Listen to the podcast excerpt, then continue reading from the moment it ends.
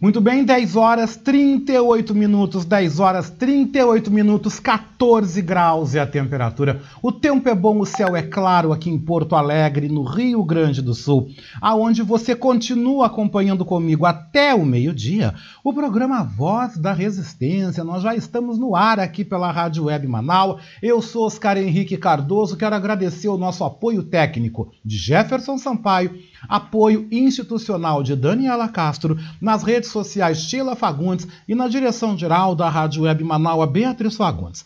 Você pode participar do nosso programa Voz da Resistência, você pode mandar o seu WhatsApp.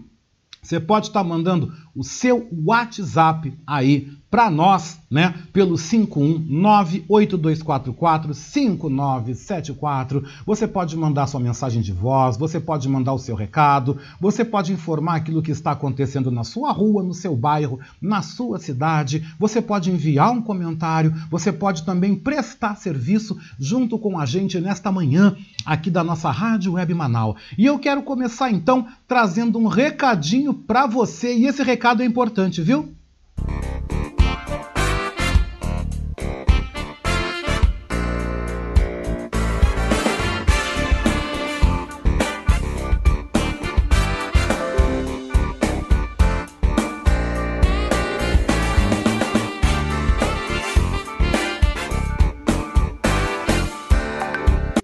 Convidar você que ouve o programa Voz da Resistência a ser nosso amigo da Rádio Web Manaua. Você pode ser nosso parceiro no projeto de financiamento coletivo. Acesse manaua.com.br barra e escolha uma forma para contribuir para o fortalecimento de um canal de comunicação independente e democrático. Lá você vai encontrar opções para contribuir, como boleto, cartão de crédito, Pix e até mesmo depósito em lotéricas ou agências da Caixa Econômica Federal. Sua contribuição é fundamental para aprimorarmos ainda mais a nossa estrutura. Se você desejar saber mais sobre o financiamento coletivo, você pode também entrar em contato com a Marilene Pullman pelo telefone 519 9393 1747.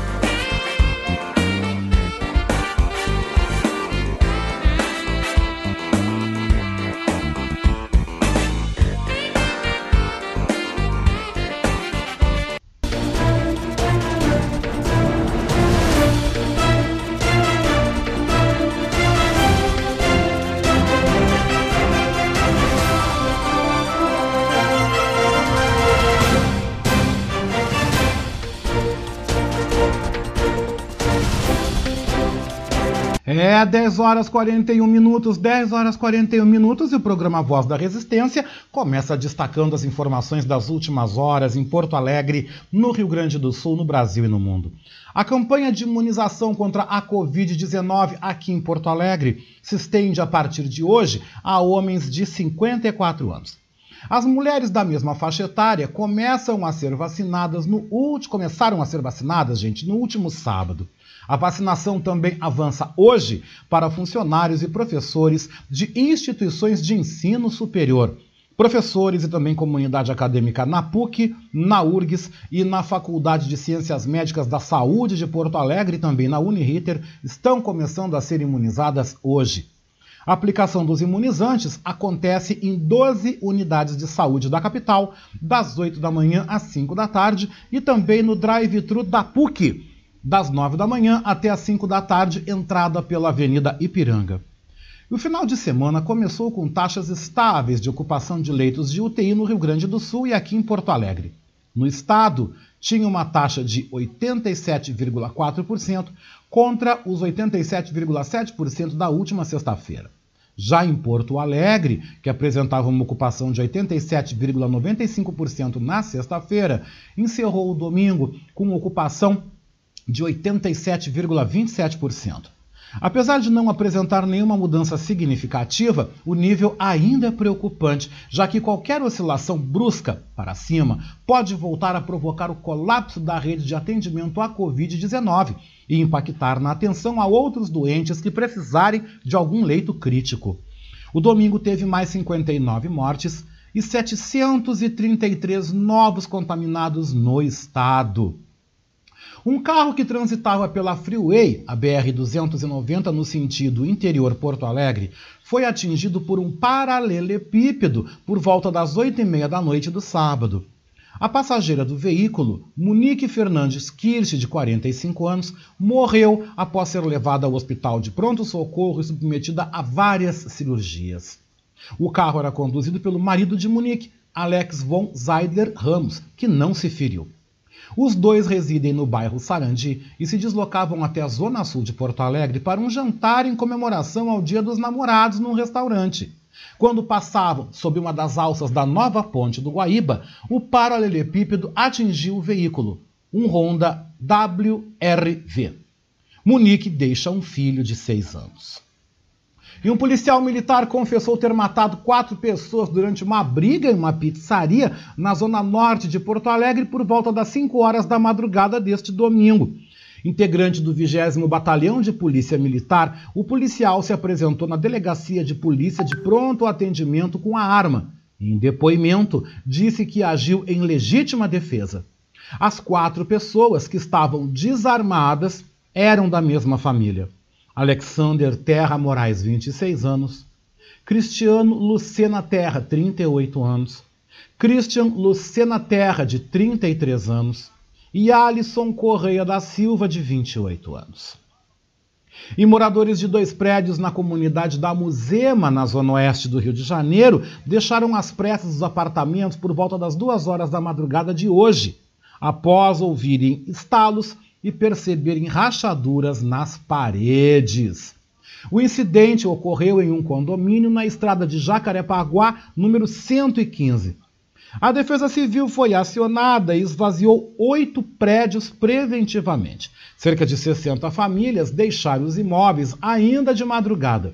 Às sete da manhã, no entanto, técnicos não constataram riscos de ruptura ou desabamento e liberaram o retorno aos moradores. Que situação séria, né, gente?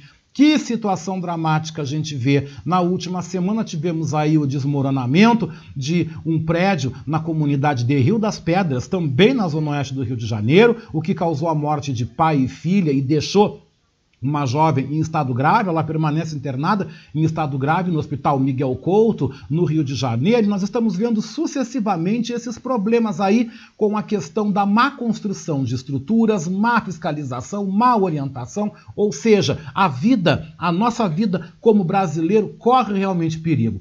Mas eu quero trazer, antes de oportunizar aqui a presença dos nossos ouvintes, eu quero trazer uma boa notícia, e a boa notícia vem lá de São Luís, capital do Maranhão. Por quê? Porque São Luís tornou-se, desde a última sexta-feira, a primeira capital do Brasil a vacinar pessoas abaixo dos 30 anos sem comorbidades contra a Covid. Tá? Contra a Covid. No último final de semana, foram vacinados, então, moradores de São Luís, né? Com idades abaixo de 30 anos. O mutirão transcorreu no sábado e também no domingo. Foram 41 horas seguidas de vacinação.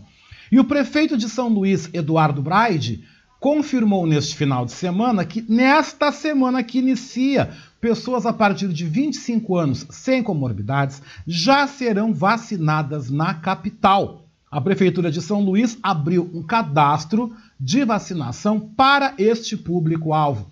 A expectativa, segundo o calendário de vacinação divulgado pela Secretaria Municipal de Saúde de São Luís, é que a partir de hoje, pessoas com 29 e 28 anos lá já sejam vacinadas contra a Covid. De acordo com os dados do vacinômetro divulgados na última quinta-feira, São Luís aplicou 534.961 doses de vacinas contra a Covid. Né? A capital do Maranhão bateu um recorde diário, vacinando em um único dia 19.260 pessoas. Gente, vejam que São Luís do Maranhão está à frente na vacinação, na corrida pela vacinação, em comparação a muitas capitais, como por exemplo está à frente de Maceió, cuja faixa etária de vacinação tem sido para a população de 52 anos, Salvador tem vacinado com 51 anos, Brasília 58, Vitória 50 uh, Cuiabá, 55 anos, Rio de Janeiro, tem vacinado com 54 anos Porto Alegre, com 55 São Paulo com 60 anos. São Luís tem dado um exemplo na questão da vacinação, na questão também da mobilização dos seus habitantes. E a gente tem que destacar essas boas notícias também, esses bons destaques. 10h48, vamos ouvir então a participação dos nossos ouvintes. Quem chega agora mandando seu recado, trazendo sua consideração, é o nosso ouvinte Luiz Deporte Correia. Bom dia. Bom dia, senhor Oscar. Tudo bem? Uma boa semana que está iniciando. É só para ver uma constatação que eu fiz. Aquele passeiozinho de moto lá no Rio diz que o seu tá gastou mais de 500 mil em segurança, gasolina, óleo diesel e outros bichos mais do estado. Em São Paulo foi maior ainda, o passeio foi maior, foi mais de um milhão. interessante que tem medo de pessoas, entre elas o, o dono da lojinha, aquela que tem um símbolo nacional, americano, é claro. E aí o que que acontece? ele bota sempre um amiguinho nas costinhas dele. Mas eh, as pessoas não entendem e ficam alegres, felizes que estão viajando junto com o Tolkien. Eles são simplesmente guarda-costas, literalmente. Porque ele tem complexo de Kennedy, né? Um herói mundial, é, um estadista reconhecido, renomado mundialmente.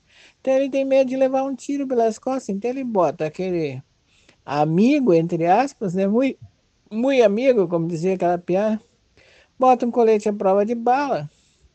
A bala, se acontecer, que ninguém vai querer gastar uma bala, né? É, amortece no corpo do outro e cai no. É, já vem fraquinha para ele, né? Mais o colete à prova de bala. Então o cara pensa que é uma deferência, na realidade é uma escudência, é um escudo. Então, o que, que acontece? Tapa a placa porque ele tem medo que as pessoas gravem qual é a placa onde ele está. Então, tudo isso está virando esse Brasil, né? Mas não há nada que o tempo cure. E vamos em frente. Bom dia para ti. Muito obrigado, viu? Muito obrigado, meu querido. Para você também, um ótimo dia. Vai mandando tua participação, né? Em seguidinha, viu, Luiz, nós vamos comentar aqui com a presença do nosso colega Fábio Klein essa motociata, vamos falar também da CPI do Covid, vamos fazer um apanhado aí, dando uma passada sobre a política. 11h15, o Fábio está aqui com a gente. E antes também, daqui a pouquinho, nós vamos conversar com o jornalista Leonardo Cantarelli para estar assuntando sobre a situação do Internacional. O técnico Lisca Lisca doido, né? O gaúcho Luiz Carlos de Lorenzi está deixando o América Mineiro e é um forte nome cotado para assumir o Beira-Rio. Né? Eu já tinha aberto aqui a minha campanha na semana passada para o Lisca e eu estou achando que é bem provável que o Lisca venha assumir o time. Uma informação também nas últimas semanas dava conta que a família dele já tinha retornado a morar aqui em Porto Alegre, ele é de Porto Alegre, e aí há essa possibilidade do Lisca assumir. Mesmo assim, mesmo sem técnico, mesmo nessa confusão aí de interino, eu não sei quem é o interino que está ali no Beira-Rio, mas o Inter ganhou aí de 1 a 0 contra o Bahia lá no estádio de Pituaçu, lá em Salvador, né? Ganhou e está aí na 13ª colocação no Brasileirão. O Grêmio continua com zero ponto, o Grêmio está lá embaixo, quase que na lanterna, né? O Grêmio não está fazendo uma campanha aí interessante no Brasileirão, o Inter está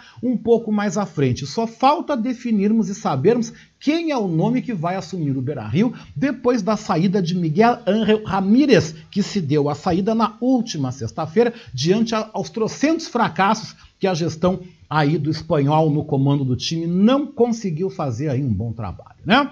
Então nós estamos aí acompanhando, daqui a pouco nós vamos assuntar, como eu gosto de dizer, com o Léo Cantarelli. Mas você vai participando, você vai mandando aí o seu recado pelo nosso 982445974. Esse é o programa Voz da Resistência. Vamos saber o que que marcou na história hoje, o que representou este 14 de junho. Vamos conferir então as nossas efemérides.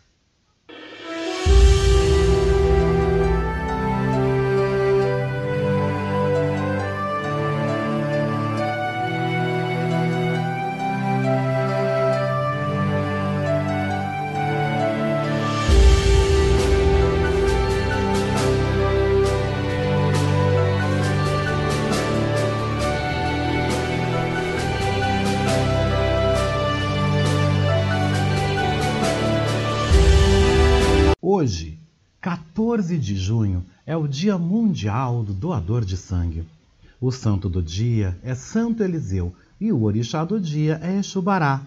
Hoje, em 1822, é assinado na Bahia o primeiro documento que manifestava oficialmente o desejo de independência do Brasil. Em 1909, Nilo Peçanha toma posse como presidente do Brasil. Em 1920, morre o intelectual e economista alemão Max Weber, considerado um dos fundadores da sociologia. Em 1928, nasce o revolucionário argentino Che Guevara, um dos líderes que mais se destacou no século XX. Em 1931, uma embarcação de passeio afunda no rio Loira, na França, e centenas de pessoas morreram afogadas. Em 1946, nascia o ex-presidente norte-americano Donald Trump. Em 1985, um voo da empresa TWA de Atenas para Roma foi sequestrado por terroristas muçulmanos e teve sua rota desviada. Em 2002, um asteroide do tamanho de um campo de futebol passa a 120 mil quilômetros da Terra, uma distância considerada bem próxima pelos cientistas. Nasceram hoje, em 1919, a cantora e compositora brasileira Linda Batista, falecida em 1988. E morreram hoje, em 1909, o político e estadista brasileiro Afonso Pena e, em 1986, o escritor argentino Jorge Luiz Borges.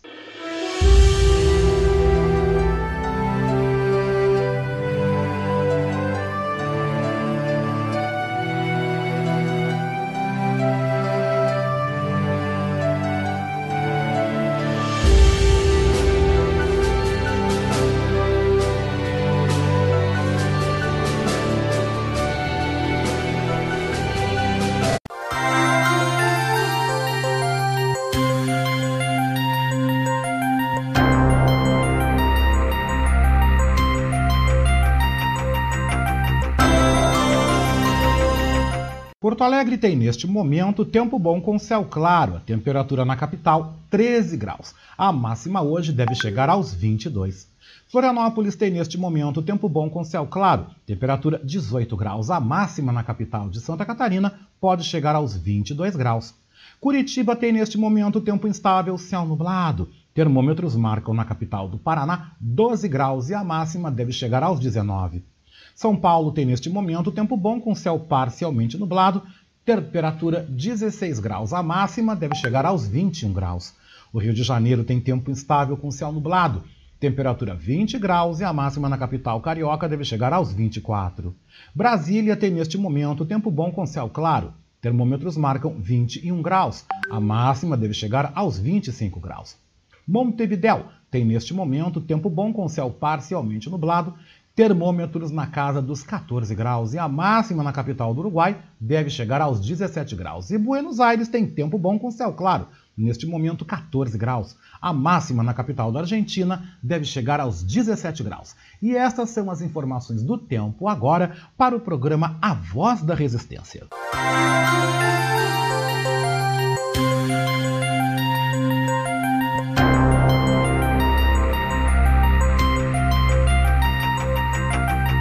10h57, 10h57, vamos então aí à participação dos nossos internautas, né? E o Ricardo Weber Coelho, bom dia, meu querido, ele, ele vem aqui dizendo, né? São Luís do Maranhão está à frente de muita coisa, e não só da vacinação. Com certeza, estão com um ótimo governador, né? Temos que destacar o trabalho aí renomado do governador Flávio Dino, do PCdoB, governador reeleito do Maranhão, né? Aquele em que o senhor Jair Messias Bolsonaro chamou de gordo, debochou, fez todo tipo de ironia, tá dando um banho, né? Está dando um banho de administração, um banho de preocupação e de gestão para com a população do seu estado, coisa que o presidente da República não está dando a mínima, não está dando a mínima mesmo. Mas na participação do ouvinte, antes da gente trazer mais destaques das notícias também nossos convidados, vamos ouvir então o Luiz Deporte Corrêa, voltando aqui ao nosso programa. Oscar, outro assunto. A tal Copa que chama de CEPA, né? É Copa das Américas, CEPA das Américas. A Venezuela, que não quis patrocinar, já tem uns 12, 15 contaminados aqui no Brasil. Então, quem é que está pagando essa, esses hotéis, cada um no seu quarto? É a CBF, é a Comebol ou somos nós, através do governo? Já tem mais duas seleções com pessoas é, contaminadas. Claro que eles vieram com a, a Covid para cá. É a mesma cepa que existe aqui, é uma nova cepa. Tem um monte de gente que entra em contato com eles. No aeroporto, eles descem do aeroporto, fala, passa por um, por outro. Espirro, tosse, fala. E os bichinhos estão aí, né? Agora parece que é a da Bolívia, não quero dar nome porque eu não me lembro, mas tem mais duas ou três que chegou aí com no mínimo três é, contaminados. Sem falar na Argentina, que diz que inventou agora, terminou o jogo, pegou um avião, vai para Argentina. Aí daqui a dois, três dias ela volta para jogar. Esse vai e vem, toda vez que ele vier, eles vão ser testados de novo, vai ver se alguém. É brincadeira um troço desse, né? Não, não é brincadeira. É que o seu tal ok está tentando criar uh, outros assuntos para se esquecer da CPI. E ele achou que seria uma grande vantagem ainda o Brasil campeão. Então, era para frente, Brasil, salve a seleção. Te lembra da Copa de 70? Enquanto a gente pulava de alegria na nossa inocência, muitos estavam sendo mortos ali na esquina. E a gente ficava muito feliz e parecia que foi o governo que financiou aquele time. Quem financiou fomos nós, né? Gente comprando camisa da seleção oficial, que é três vezes mais cara do que qualquer camisa comum. Mas é isso, né? Lá na Vevá. É verdade, Luiz, é verdade. O que a gente está vendo é a criação de um factoide. É a criação de um total factoide que o presidente está fazendo, tá? Ele está fazendo uma total aí construção de uma narrativa parecida que tu lembrasses muito bem, né? Quando cantávamos para frente Brasil, salve a seleção, as torturas, pessoas que desapareciam, vidas que eram ceifadas, brasileiros que eram calados e que durante 21 anos foram calados, durante 21 anos tiveram que deixar o Brasil, depois puderam voltar na anistia, mas inicialmente foram obrigados a deixar suas famílias, suas casas, seus trabalhos, enfim. O que a gente está vendo, para quem analisa história, para quem gosta de história, é algo muito parecido. Se você parar para ver o objetivo pelo qual o governo está usando a Copa América, é justamente para isso é justamente para desviar a atenção da CPI do Covid, que a CPI da Covid vai chegar no Bolsonaro. Vai chegar nele, vai chegar nos filhos, vai chegar no tal do gabinete do ódio. Tudo isso pago com o meu dinheiro e com o teu, viu, Luiz? Assim como a Copa América. Porque quem está pagando essa Copa América é a gente. Quem está pagando toda esta palhaçada somos nós. Nós estamos pagando isso aí. Eu, você, dinheiro que deveria ir para compra de vacina, dinheiro que deveria ir para equipar melhor as unidades de saúde, garantindo aí um combate maior à questão da pandemia, esse dinheiro vai ser usado para a Copa América e para outras coisas, para outras coisas, né? Então, é lamentável realmente o que a gente está vendo. 11 horas e 2 minutos, vamos seguir com a informação, com a notícia aqui no nosso A Voz da Resistência. Vamos continuando então.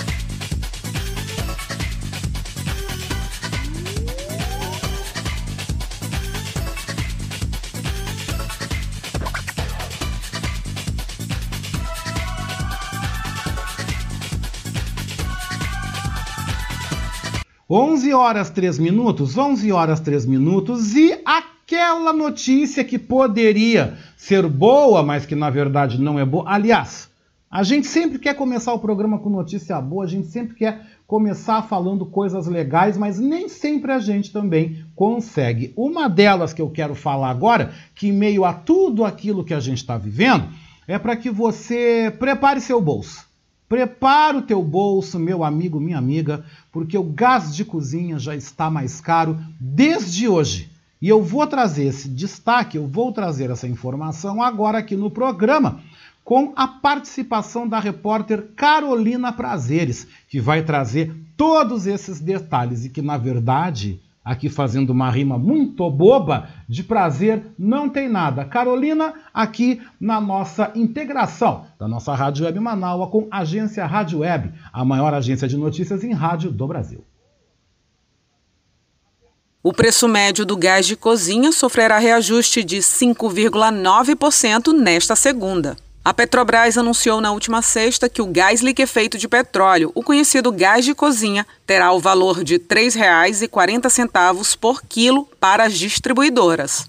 Um aumento médio de 19 centavos por quilo. O preço do botijão no país chegava a R$ 104,76 no início de junho. Distribuidoras e revendedores são livres para definir se e como repassarão o aumento ao consumidor. De acordo com a Petrobras, o preço segue o equilíbrio do mercado internacional, assim como a taxa de câmbio, mas que evita fazer imediatamente o repasse dos valores para o mercado interno devido à variação constante no cenário internacional. Na sexta, a Petrobras também anunciou a redução de 2% da gasolina a partir do último sábado, chegando nas refinarias a R$ 2,53, uma redução de 5 centavos no litro da gasolina. Agência Rádio Web, com informações de Brasília, Carolina Prazeres.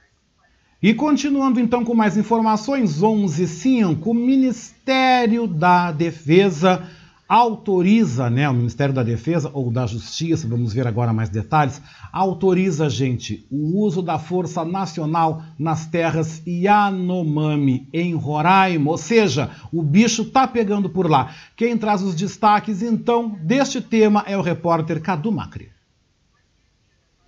Por conta dos confrontos armados entre garimpeiros e povos indígenas, o Ministério da Justiça e Segurança Pública autorizou o uso da Força Nacional em apoio à terra indígena Yanomami, que é a maior reserva indígena em extensão territorial do Brasil. A portaria foi publicada no Diário Oficial da União nesta segunda-feira e terá validade de 90 dias, podendo ser prorrogável. Os confrontos vêm acontecendo desde 10 de maio nas margens do rio Uraricoeira, em Alto Alegre, no norte de Roraima. A comunidade Palimiú fica na rota utilizada pelos garimpeiros para chegar aos acampamentos localizados no meio da floresta, e assim os confrontos acabam acontecendo. A terra indígena Yanomami é alvo de garimpo ilegal de ouro desde a década de 80. Agência Rádio Web, com informações de Roraima, Cadu Macri. Saindo de Roraima, gente, vamos falar então do auxílio emergencial, porque os nascidos em setembro sacam o auxílio a partir de hoje. Confira, viu? Confira o destaque com a repórter Sandra Fontela. O saque do auxílio emergencial desta segunda-feira nas agências da Caixa é para os aniversariantes de setembro. A liberação em dinheiro vivo é referente à segunda parcela do benefício. Nesta semana também podem sacar outros beneficiários. Na terça-feira, o saque é liberado para quem faz aniversário em outubro. Quarta-feira, podem sacar os nascidos em novembro. E na quinta-feira, é a vez de quem faz aniversário em dezembro. As parcelas do auxílio emergencial variam entre 150 reais e R$ 375. Reais de acordo com o perfil do beneficiário e da composição familiar dos beneficiários atendidos pela ajuda. De Brasília, Sandra Fontela. Presidente Jair Bolsonaro deve anunciar hoje ida para o Patriota, né? Ele deve anunciar nesta semana, falando melhor. Mas já está certo que ele vai para essa nova sigla. E quem traz o destaque direto de Brasília é a repórter Janaína Oliveira, aqui na Voz da Resistência. Vamos até Brasília.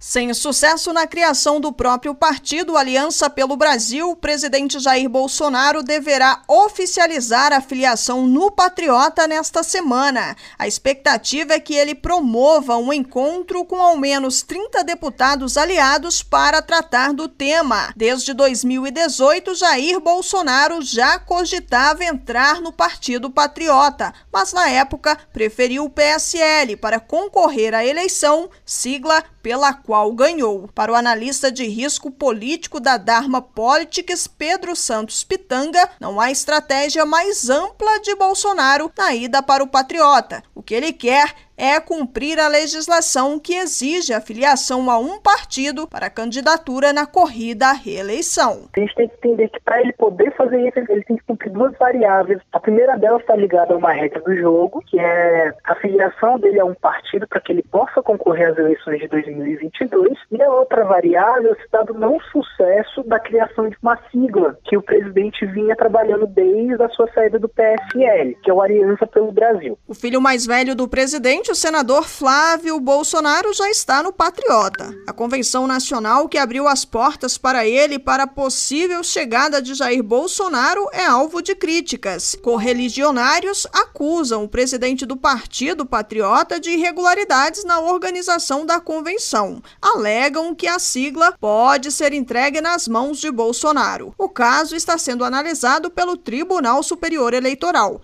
Apesar disso, segundo Pedro Pitanga, pode ser que o patriota se ajuste para receber Jair Bolsonaro, já que seria positivo para o partido. O presidente ele se tornou competitivo para essas cifras menores, principalmente pelo fato de que a imagem do presidente pode atrair votos, pode atrair inclusive outros nomes para a sigla, e isso dá um maior corpo. Então a sigla sai de uma sigla pequena, uma sigla nanica, e acaba tendo um pouco mais de corpo, um pouco mais numeroso. Na última quinta-feira, a briga do Patriota para anular a convenção coletiva que recebeu Flávio Bolsonaro e abriu caminho para Jair Bolsonaro Bolsonaro ganhou um novo capítulo. O cartório do primeiro ofício de notas do Distrito Federal pode anular a convenção. Para que isso não ocorra, pediu à cúpula do partido para que apresente em 30 dias provas de que houve quórum qualificado e suficiente para aprovação da convenção. Agência Rádio Web de Brasília, Janaína Oliveira.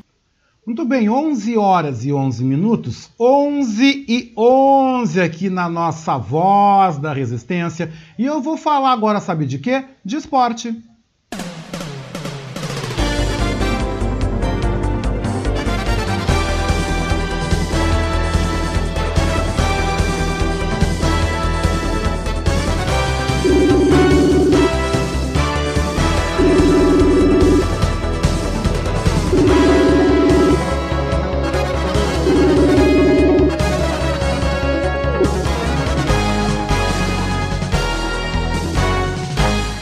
Exatamente, eu falo de esporte agora aqui na nossa Voz da Resistência, tendo o prazer de receber meu amigo, meu colega jornalista Léo Cantarelli. Cantarelli, bom dia. Bom dia, Oscar, tudo bem? Bom dia aos nossos ouvintes.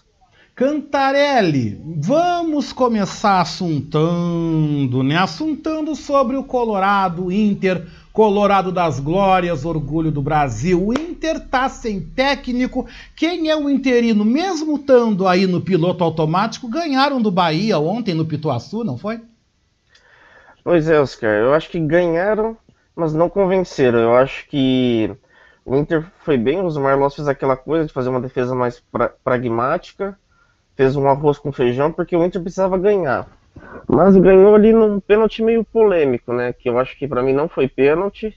E foi um absurdo o VAR ter dado pênalti. Porque a gente sempre tinha aquela ideia que eu lembro que o VAR ia acabar com os problemas do futebol. E às vezes não, às vezes faz um.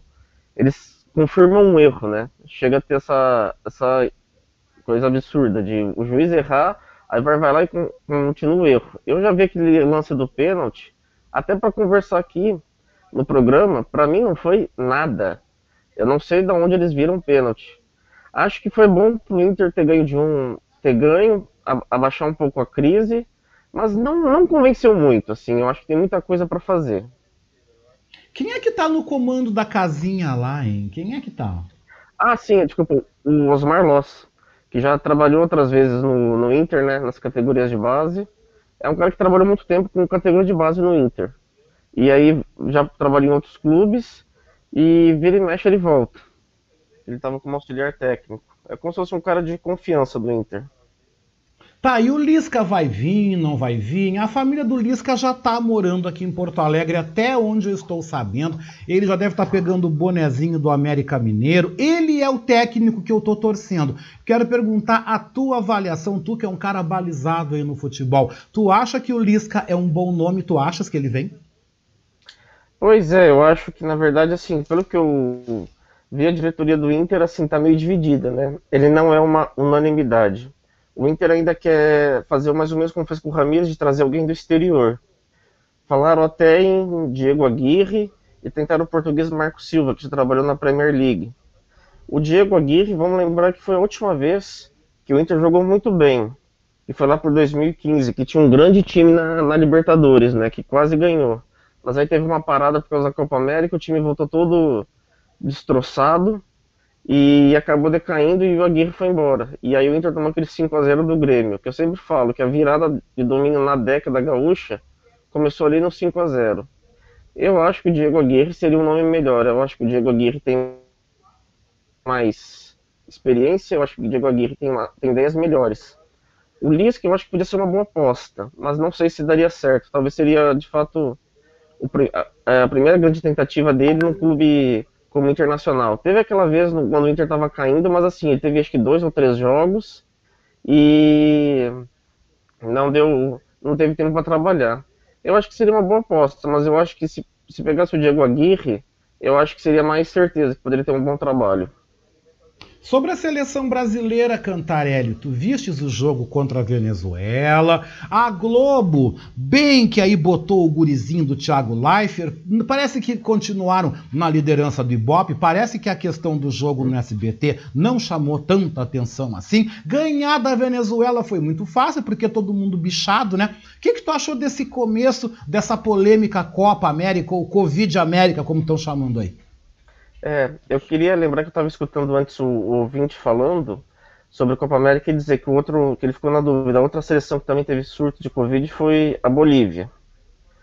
A, a Copa América, ela tem aquela coisa que eu acho curioso, né?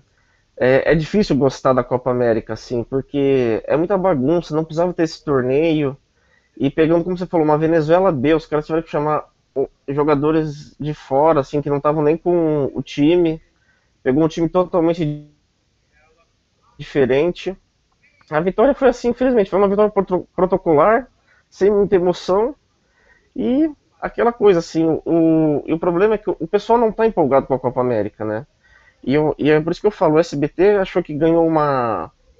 Pensou que comprou uma coisa boa e não comprou, né? Mal comparando, o SBT achou que tinha comprado uma mansão, entregaram um apartamento de dois cômodos. Ele tá vendo que tirar isso da Globo não foi tão bom negócio assim. Eu acho que assim, é um negócio com. É, são cinco times em cada chave, passa quatro, né? Então esses, o Brasil pode ganhar o próximo jogo, já está garantido. Eu acho que vai ter muito jogo inútil e o pessoal vai começar a se, se empolgar. Se for, eu acho que assim, semifinal, final. Porque até agora eu acho que o, o SBT vai sofrer com essa audiência. E é como você falou da questão do. Lembrou da Globo com o Thiago Leifert? Pode ter sido uma jogada da Globo ter colocado ele, mas assim, eu acho que não era muito difícil não de ganhar do SBT dessa. O pessoal não estava muito interessado nesse jogo. E prospectando aí o futebol, o Grêmio tá na, o Grêmio tá na lanterninha do Brasileirão, né? Não ganhou é. aí do Atlético Paranaense, até perdeu, né? A gente que estava acompanhando. O que que tu prospecta para a semana no futebol, Cantarelli? É, queria até falar um pouco do Grêmio de ontem também que o, o Grêmio ontem acho que jogou mal com o Atlético Paranaense. Diferente que eu tava falando, eu falei até que eu tava gostando do trabalho do Thiago Nunes, de fato eu tava, mas ontem jogou mal, acho que foi muito dominado pelo Atlético. Acabou que não, acho que não teve nenhuma chance perigosa de gol, se eu não me engano. Foi um jogo difícil de ver o, o Grêmio atuar. E lembrando aquelas coisas, eles falam do Atlético Paranaense, o Atlético Paranaense é um time que não joga estadual, né? Eles põem um time reserva, então é um time muito mais descansado também. Aí tem essa vantagem. E a questão da, eu queria falar também da, da dupla. O, Grêmio agora eu acho assim, não é motivo de pânico, é duas derrotas no, no brasileiro, mas tem como é, reverter isso. Eu acho que o Grêmio precisa ganhar o próximo jogo. Acho que está mais que, que na hora na quinta-feira joga com o esporte fora de casa.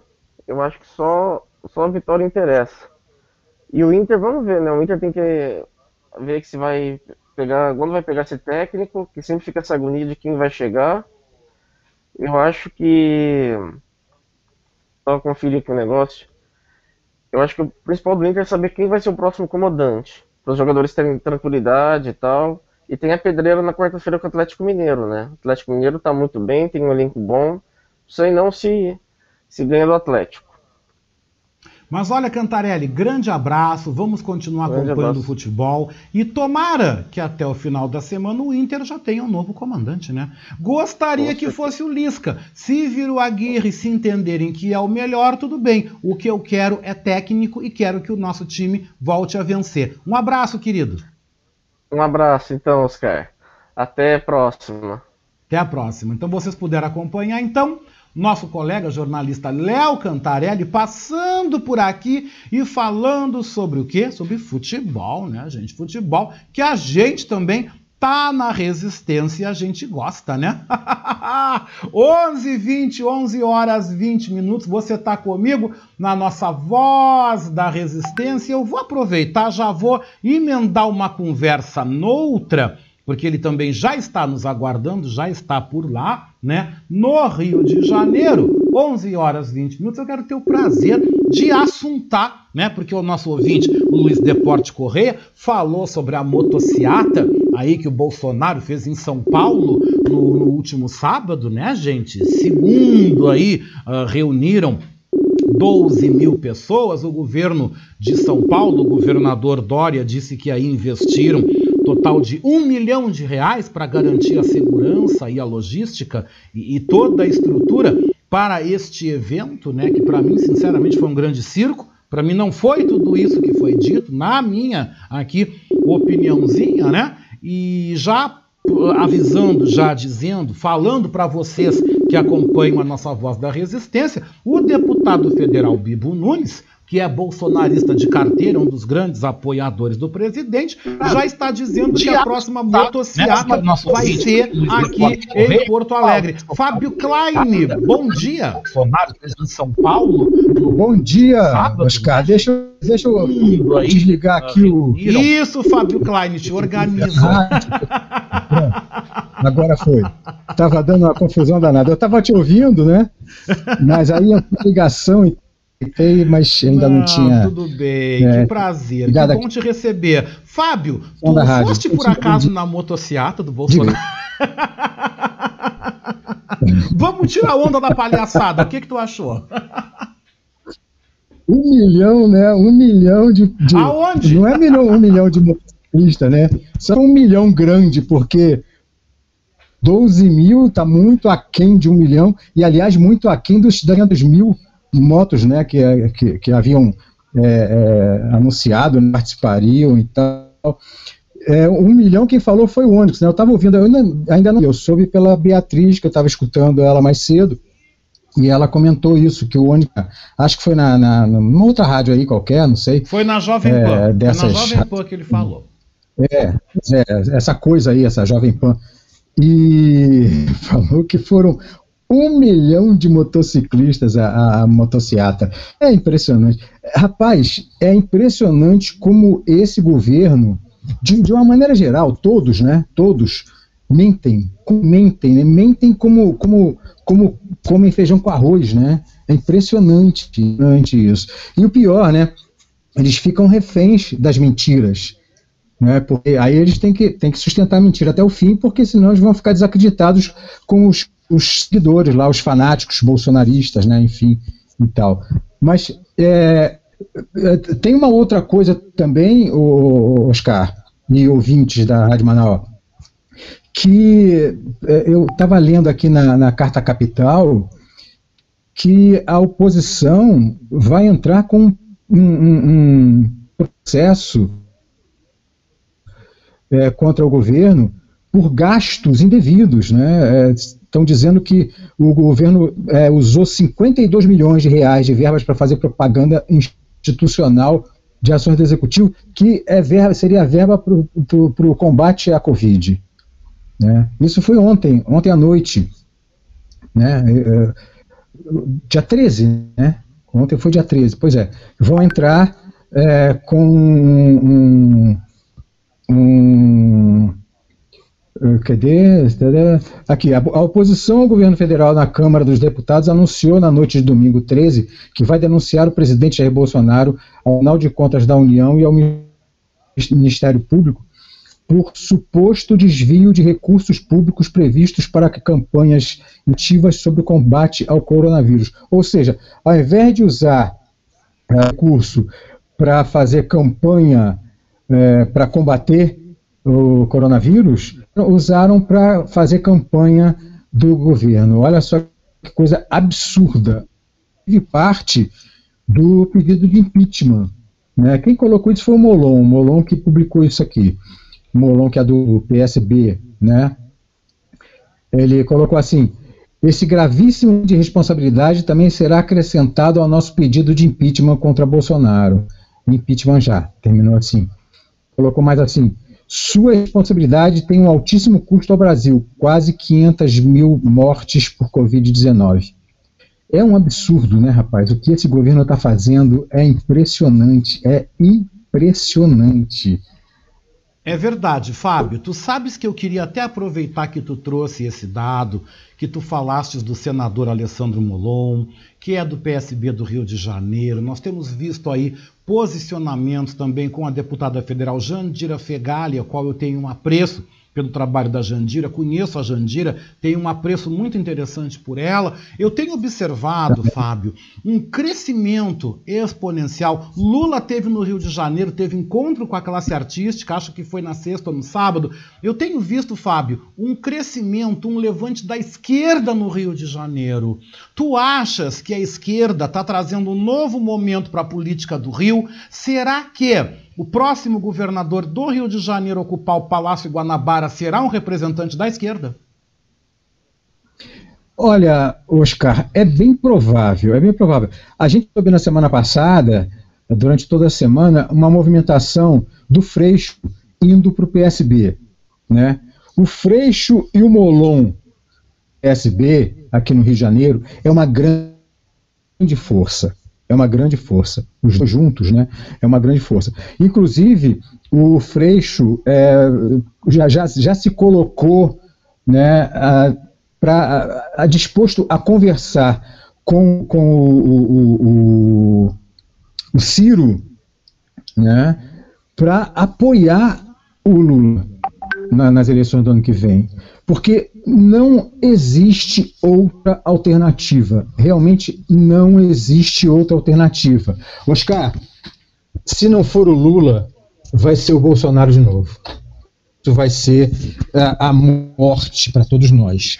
Né? Uh, vai ser a morte do país. O país está agonizando, está né? uh, respirando por aparelhos, porém, por, até o ano que vem vem, até o final do ano que vem, isso se. Eu acho muito difícil, na verdade, Oscar, que o impeachment vá à frente. Acho muito difícil, porque a gente sabe que, que o Congresso está comprado pelo seu Jair, né?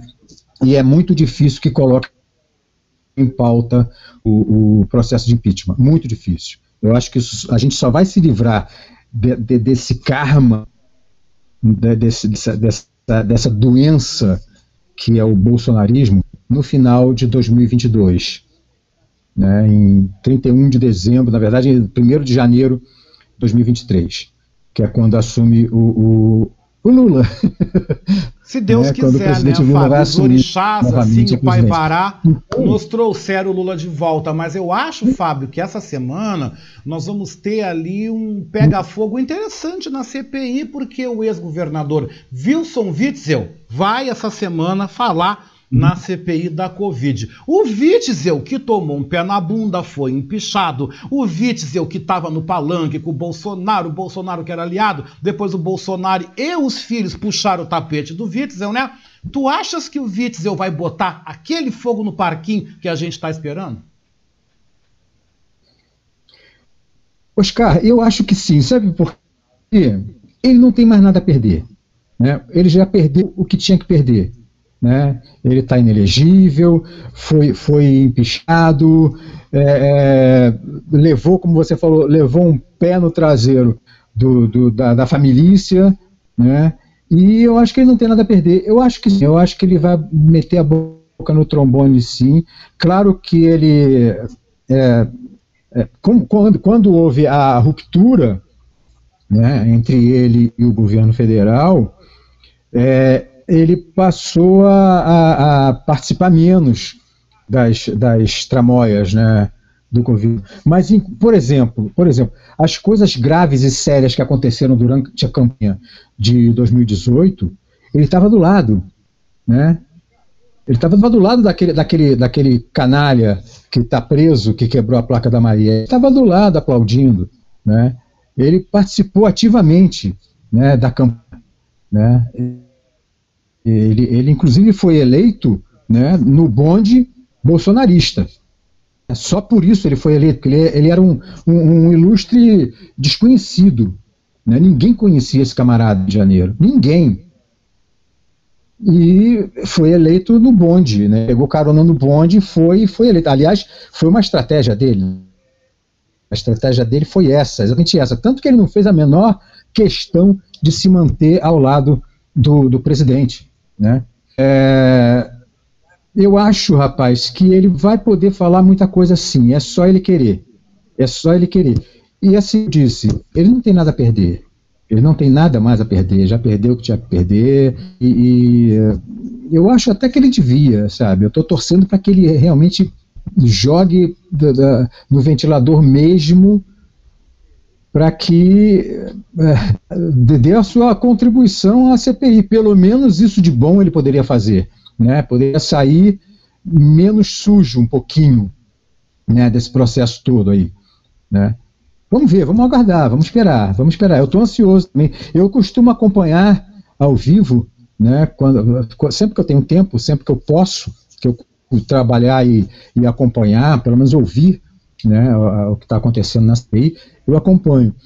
Mas vamos ver, vamos ver, vamos acompanhar, né, Oscar? Vamos acompanhar.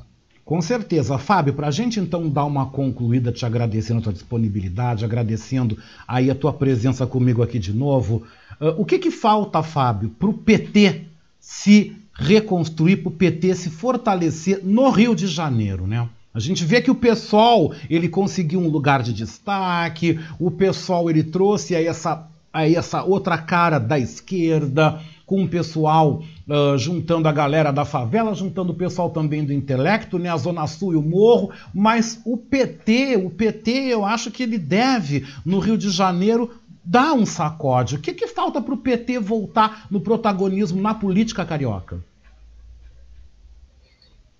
Pois é, Oscar. A gente sabe que o PT sofreu um, um processo de demonização, entre aspas, né, porque é, é, isso começou né, com esse processo, né, desde, desde a toda lá de mensalão e tal, né, o, o, o Dirceu, Zé Dirceu foi preso injustamente, enfim, começou por aí, né, ainda mais com a tropa de choque da, da Lava Jato, que a, Lava Jato, a, as, as, emissoras, as grandes emissoras de TV, principalmente, né, é, inclusive a Globo, que hoje até os, os, os apoiadores do seu Jair chamam de lixo, mas lá naquela época a gente já chamava de Globo Lixo, né, e hoje todo mundo chama de Globo Lixo, mas é engraçado que ninguém para de assistir,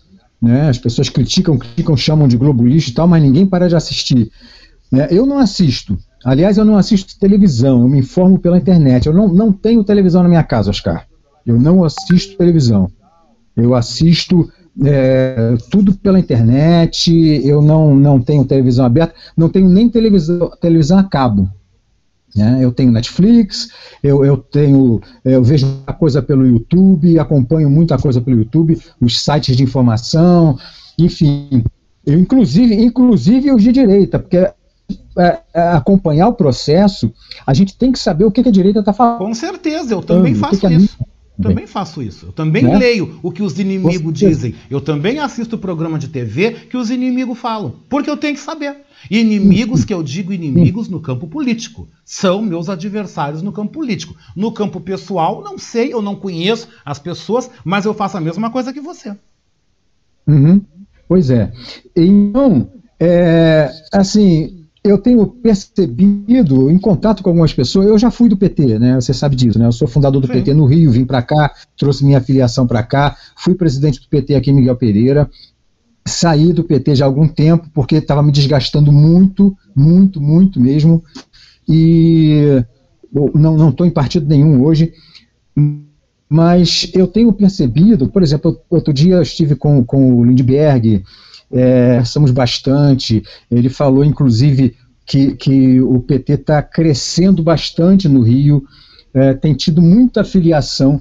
As pessoas estão começando a acordar, principalmente depois de todas as, as denúncias contra as, as, as ilicitudes do, do, do, da Lava Jato, né, do Moro, né, as pessoas estão começando a perceber que realmente tudo aquilo que a gente falava tudo aquilo que a gente, que a gente denunciava com relação às atuações do, do, do Moro e da, da Lava Jato, realmente a gente estava com a razão. Principalmente tudo isso que foi, foi é, denunciado aí. Enfim, ele, ele, tem, ele me disse isso outro dia. Né, o PT está crescendo muito no Rio de Janeiro, muitas pessoas estão se filiando ao PT. Eu acredito que não falta muito, não, Oscar. Não falta muito, não. É, principalmente agora, né, com, com o presidente Lula aí é, trabalhando incansavelmente, né, esse cara é um guerreiro, realmente é um guerreiro. É, como diz aquela, aquela, aquele, aquele, aquele, aquela frasezinha que o pessoal canta, né, Lula, o povo brasileiro. É isso. Ele é o guerreiro do povo brasileiro. Então, ele próprio, a própria, a própria questão do Lula estar novamente na liderança, estar elegível novamente e com muita, mas muita possibilidade de ser eleito em 2022, isso está trazendo o pessoal de volta. Eu não, não, não digo a você que eu vá voltar para o PT. Talvez não, não sei. Eu não, não, não tenho muito mais é, paciência para a política partidária mas é, com certeza eu tô, já estou já estou apoiando Lula. Não vou dizer para você que vou apoiar uma chapa inteira de, de, de, deputados e senadores e tal, tudo do PT. Não. Eu tenho um grande apreço pelo PSOL, tenho grandes amigos no, no PSOL, pessoas que saíram do, do, do PT foram para o PSOL, né? É, aqui, inclusive, de Miguel Pereira também, eu tenho um, uma, uma, ligação muito, muito estreita com o PSOL, mas não quer dizer que eu vá para partido nenhum, não. A política partidária me cansou um pouco. Pode ser, não sei. Se houver necessidade, se houver necessidade de eu contribuir com algum processo, não digo que vai ser PSOL ou PT ou PSB, seja lá qual for, eu, ah, já, já, uh, uh, o próprio Molon já andou uh, sondando a minha possível, inclusive na, na, na, nas eleições municipais do ano passado, é, andaram me sondando a possibilidade de eu ir para o PSB e ser candidato aqui e tal, mas é que aqui não tem um, um diretório do PSB, teria que montar, teria que, enfim, ia dar uma trabalheira danada e eu, eu terminei da proposta. Mas fiquei muito, muito satisfeito, fiquei muito, muito contente né, pela, pela, pela procura. Mas, rapaz, é, é, então, finalizando, para responder efetivamente a sua pergunta, eu acho que falta muito pouco para o PT voltar a ser o, o, é, já é um grande partido do país, né, mas a voltar a ser aquele grande partido que o PT sempre foi desde a sua fundação. Eu subi morro no Rio de Janeiro para é, pegar assinaturas para a fundação do PT. A gente tinha um esquete, né? A gente tinha um, pessoal, a gente era, era do, do sindicato dos artistas, né? E tinha essa, esse núcleo dos artistas que estava nessa luta pela fundação do PT, a gente subia morro para fazer é, campanha e a gente levava, fazia esquetes para mostrar como era a vida da, da, do trabalhador e da trabalhadora e tal, enfim, toda a exploração. E íamos para a Central do Brasil também, fazíamos esquetes lá na, na Central do Brasil. E, e, rapaz, falta muito pouco. Eu acho, sinceramente, Oscar, que falta muito pouco. Existem algumas pessoas que se deixaram é, é, envenenar né, e estão doentes hoje com relação ao PT e que não vão é, se curar. Existem pessoas, sim, que não vão se curar. E, e, incrível, né? Eu tenho visto, tenho encontrado pessoas por aí nas redes sociais, inclusive amigos meus antigos e tal, que foram muito ligados a partidos como o, o PMDB e, e, políticos do PMDB que a gente sabe que foram envolvidos em várias maracutaias por aí e tal, que hoje estão chamando Lula de ladrão, enfim, né? Mas eu acho que falta pouco, Oscar, falta pouco. Eu não quero me estender muito não, porque sabe? se você vai ficar bastante demorado por isso aí. Eu também acho, sabe, Fábio? Eu acho que é importante a gente falar sobre isso, uhum. porque o Rio de Janeiro, no governo Lula, teve muito protagonismo. Olha o que desenvolveu a indústria do gás, o que desenvolveu a Petrobras, o que desenvolveu Macaé, o que desenvolveu toda a região da Bacia de Campos e os empregos. O Rio de Janeiro, assim como Porto Alegre, viveu no governo Lula o pleno emprego viver o pleno emprego. Então é muito importante que o PT, é muito importante que o Lula comece as aproximações, que o Lula comece a reforçar a campanha a partir do eixo Rio de Janeiro e Nordeste que são eixos que uhum. definem eleição no país. O Rio de Janeiro é o segundo colégio eleitoral do Brasil, só perde para São Paulo. É o segundo estado. Claro, é muito importante começar um trabalho também em São Paulo, mas o PT e a esquerda não podem desprezar o Rio de Janeiro, de maneira nenhuma. Não, de jeito nenhum, maneira nenhuma. E, e, e complementando o que você falou, Oscar, o, a, o, a sociedade civil foi muito empoderada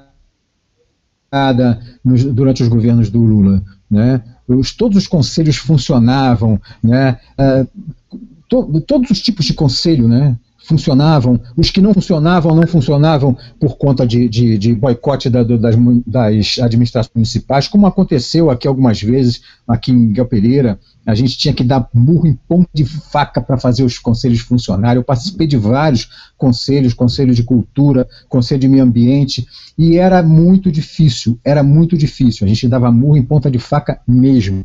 A gente quase que tinha que invadir gabinete de prefeito para falar assim, escuta aqui, como é que é, nós vamos botar esse conselho para funcionar. Enfim, é, a, a, sociedade civil participou ativamente né, do, do, do, da política social né, do nosso país. O que hoje a gente vê que não funciona mais nada. Né? Aqui em Miguel Pereira, por exemplo, não tem um conselho funcionando efetivamente como deveria. Né? Olha, meu amigo. Mas enfim, um vamos, vamos aguardar. Espero... Oi? Um grande abraço, uma ótima semana. Semana que vem a gente volta a conversar e quarta-feira estamos contigo no Submundo às duas da tarde. Ah, tá ok, Oscar. Muito obrigado, obrigado pelo convite. Segunda-feira que vem a gente está é, junto de novo, se Deus quiser. Bom resto de programa aí, boa semana a todas e todos os ouvintes da Rádio Manaus. E até quarta-feira. Um beijo a todas e todos. Obrigado, então. A gente trouxe o Fábio Klein aqui participando da programação, porque eu gosto muito da visão carioca do Fábio Klein acerca da política, acerca de tudo, né? Principalmente puxando aí essa teia, lembrando que o Lula teve no Rio de Janeiro na sexta-feira com um encontro com a classe artística, foi um encontro super exitoso e eu trago essa ideia, eu fico dizendo quem sou eu na ordem do dia, mas de vez em quando a gente dá uma pensada e vê que caminhos a gente pode cada um contribuir, cada um ajudar, né, gente? Eu acho que é fundamental a gente falar sobre isso, né? Outra informação que eu quero trazer, 11:43, antes da gente continuar aí o nosso programa, né? Hoje, hoje às 11h30 da noite, Manuela Dávila vai estar na Globo News conversando com a Miriam Leitão. Vamos ver o que, que elas vão falar. Será que vai ser abordado também essa questão das ameaças que a Manuela vem sofrendo?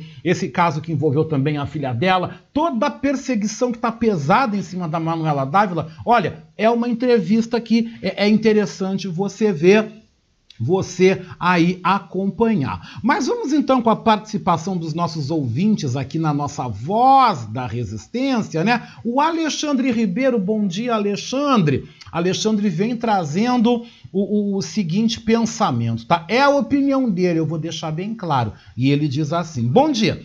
A esquerda continua derrotista e eleitoreira. Achar que não sai impeachment é conveniente para quem pensa que só há formas antigas de movimentação política. A pressão nas redes e nas ruas é a nossa única saída. Sentar e esperar o papai Lula nos salvar é infantil e triste. Alexandre Ribeiro é a opinião dele, né? Tudo bem, eu dou. Falando em manifestação, gente, no sábado, agora dia 19 de junho, eu volto a unir o meu coro, junto com o que Beatriz Fagundes falou hoje no programa dela. Gente, vamos para a rua. Vamos para a rua. Quem puder, eu volto aqui a dizer, quem puder, quem tiver condições, quem estiver vacinado, tomou a segunda dose ou não está vacinado, mas vai com a máscara PFF2, vai com álcool gel na bolsa, vá, participe, porque nós temos que ir para a rua. Nós temos que ir para a rua exigir vacinação para todos. Nós temos que exigir o direito à vida. E o direito à vida é sim a pressão popular para que possamos ver a queda, possamos ver a saída deste governo Bolsonaro, deste senhor que está destruindo, acabando com o país. É a única maneira. Eu quero aqui dizer a vocês que eu não estarei na manifestação de rua, mas eu estou aqui na campanha, estou chamando, não estarei porque neste sábado eu estarei ministrando uma palestra eu estarei participando de uma atividade aí na Associação Satélite Prontidão, no projeto Letras Pretas, onde eu sou um dos escritores que vai abrir o contato aí em um evento fechado, com pouquíssimas pessoas, um evento presencial com 10 convidados e também um evento na internet com uma abrangência. Todos poderão assistir aí o evento. No local serão 10 pessoas, estaremos todos respeitando protocolos e normas de segurança. O evento começa às 4 da tarde, eu vou terminar aqui o Revista Manaua no sábado e já vou me deslocar a Associação Satélite Prontidão, que fica na zona norte de Porto Alegre, porque às quatro horas eu estarei ministrando essa palestra, falando sobre literatura, falando um pouco mais também sobre o meu trabalho, enfim, no projeto Letras Pretas, e aí que é feito com recursos da Lei Aldir Blanc, da Fundação Marco Polo e Associação Satélite Prontidão. Então eu quero agradecer pelo convite, agradecer a oportunidade. Mas mesmo assim eu vou reforçar o convite para que vocês estejam lá participando, né? Para que vocês estejam participando aí das manifestações e da marcha, gente. Vamos então agora aí ouvir aqui no nosso programa dica de economia. Vamos ouvir uma dica de economia que nos é trazida pela Patrícia Nazi Sandes, nossa economista Patrícia Nazi Sandes, vem aqui ao nosso programa trazendo sete dicas para que você organize o seu orçamento familiar. Confira! Olá,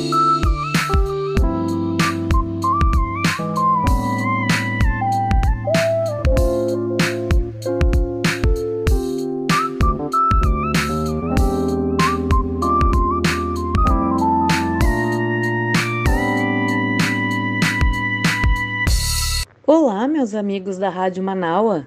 Tudo bom com vocês? Meu amigo Oscar, tudo bem? Aqui quem fala é Patrícia Sandes, consultora de pequenos negócios, educadora financeira, professora e coach. Hoje eu quero trazer uma oportunidade de organização.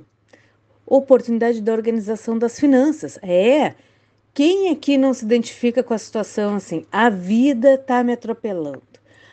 Cada vez mais são mais contas, cada vez mais compromissos. Eu não sei como que eu vou pagar tanto boleto, né? É verdade. Isso não acontece só na casa de vocês. Aqui em casa também chegam boletos, chegam compromissos. Vou então sugerir sete pontos para organização financeira. Mas antes, quero lembrar que tem uma conta do programa no Spotify. Isso mesmo, Revista Manaus Fala Oscar. Querem olhar, querem rever todos os comentários, todos os programas? O pessoal pode ir no Spotify e acessar o podcast do programa Revista Manaus Fala Oscar TV. Aí vão ter acesso a todo o conteúdo. Ou então pode pedir para o Oscar contatando pelo WhatsApp 051 998 44 5974. Vamos seguir então. Quero comentar com vocês sete pontos para uma organização financeira básica, tá? Primeira coisa, saiba o quanto você ganha, saiba os descontos que tem e os seus bônus. Segunda questão, conheça suas contas, saiba quais as datas de validade, saiba os valores e se programe para as variações que vêm da conta de luz, enfim, por uma chamada extra de condomínio, né? Isso daí pode acontecer. A necessidade de renda extra, poxa, eu estou ganhando quase o, o, o, custo das minhas contas, ou eu estou ganhando menos do, de tudo que eu tenho que pagar, então, é o momento de pensar numa renda extra. Renda extra tem lá no programa Horizontes, eu fiz um programa recheado de oportunidades sobre renda extra, vai lá dar uma olhada no YouTube. E renda extra é aquela oportunidade que tu vai usar aquilo que tu já sabe. Os cursos, o conhecimento, as habilidades. Ou então pode partir de agora para um outro projeto. É, aproveita. Outra questão importante: reserva financeira. Reserva financeira é o dinheiro que tu deve ter reservado, guardado para imprevistos. Como que eu faço minha reserva? O ideal seria pegar 20% do teu rendimento. Pega 20% e coloca em algum fundo de renda fixa ou mesmo mesmo na poupança, tá? Não é o ideal colocar na poupança, mas não tem outro lugar, coloca lá. Semana passada eu falei sobre os bancos digitais. Bancos digitais têm ótimos fundos muito facilitados para te deixar a tua reserva garantida e preservada. O ideal de uma reserva financeira é 20% do teu rendimento. Não pode tirar 20%, tira, tira menos, mas seja persistente. Todo mês tira aquele mesmo valor antes de pagar as contas, antes de pegar dinheiro, antes de gastar, certo? Recebeu o teu rendimento, já reserva aquele valor para tua reserva financeira, que é um dinheiro que tu não vai mexer, vai ficar lá, certo? Para imprevistos. Reserva planejada. É, olha só, final do ano tem IPTU, final do ano tem PVA, tem matrícula, tem uma série de compromissos numa questão de dois, três meses. Ah, tem as férias também. Numa questão de dois, três meses, tem gastos que tu não, que, que tu não fez o ano inteiro. Então, vamos pensar assim, olha, lá em dezembro, tu não, não, o décimo terceiro não chega a ser suficiente, tu precisa de mais três, quatro salários. Então, faz assim, o que que tu vai gastar lá em dezembro? É IPTU, é IPVA, barará, férias, barará. faz um pacotinho. Ah, isso tudo pode chegar a uns 5 mil, a uns 8 mil, a uns 10 mil. Então, esses 5 mil tu divide ao longo dos 12 meses do ano. 5 mil dividido por 10, 500 reais.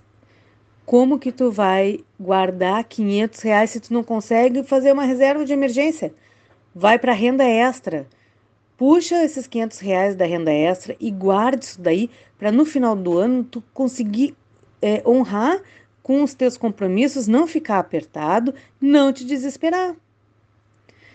Outra coisa importante, leia sobre finanças. Não precisa ser expert, só ter conhecimento.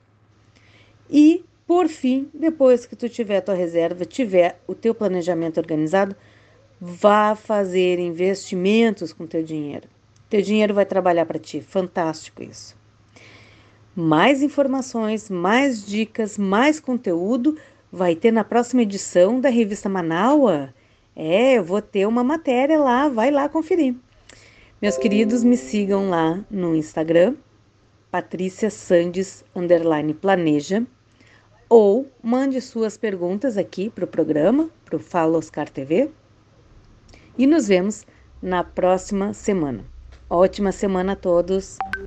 Muito obrigado, Patrícia. Uma ótima semana para você também. 11:54. Eu quero pedir desculpas porque devido ao adiantado do tempo, para não estourar o horário, nós vamos deixar então o quadro ALB nas ondas do rádio, que foi ao ar no Revista Manaua e que iria ao ar nessa segunda-feira. Nós vamos então na sexta-feira dedicar aí para que você possa ouvir aí a poesia, né? E sexta-feira é dia de música, é dia de cultura também aqui no nosso programa Voz da Resistência. Então, hoje nós iremos passar o quadro, vamos passar para sexta-feira para não estourar o tempo. 11:54. Eu vou então encaminhando, né? Vou encaminhando o nosso encerramento, agradecendo aí a tua presença, muito, mas olha, muito obrigado você que teve com a gente aqui. O nosso programa vai então chegando ao seu final. Quero agradecer o apoio técnico de Jefferson Sampaio, apoio institucional de Daniela Castro e Sheila Fagundes. A direção geral da Rádio Web Manaus é de Beatriz Fagundes, né?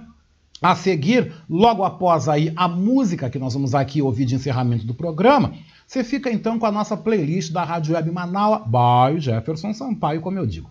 Às três da tarde, gente, tem o programa Horizontes com Léa Leite, Vera Lúcia Santos. E às sete da noite você confere aquela maravilhosa playlist que é o programa Alma Sonora com Rosane Ville. Tudo ao vivo aqui na programação da nossa Rádio Web Manaus. Eu volto aqui no programa Voz da Resistência na sexta-feira às 10h30 da manhã.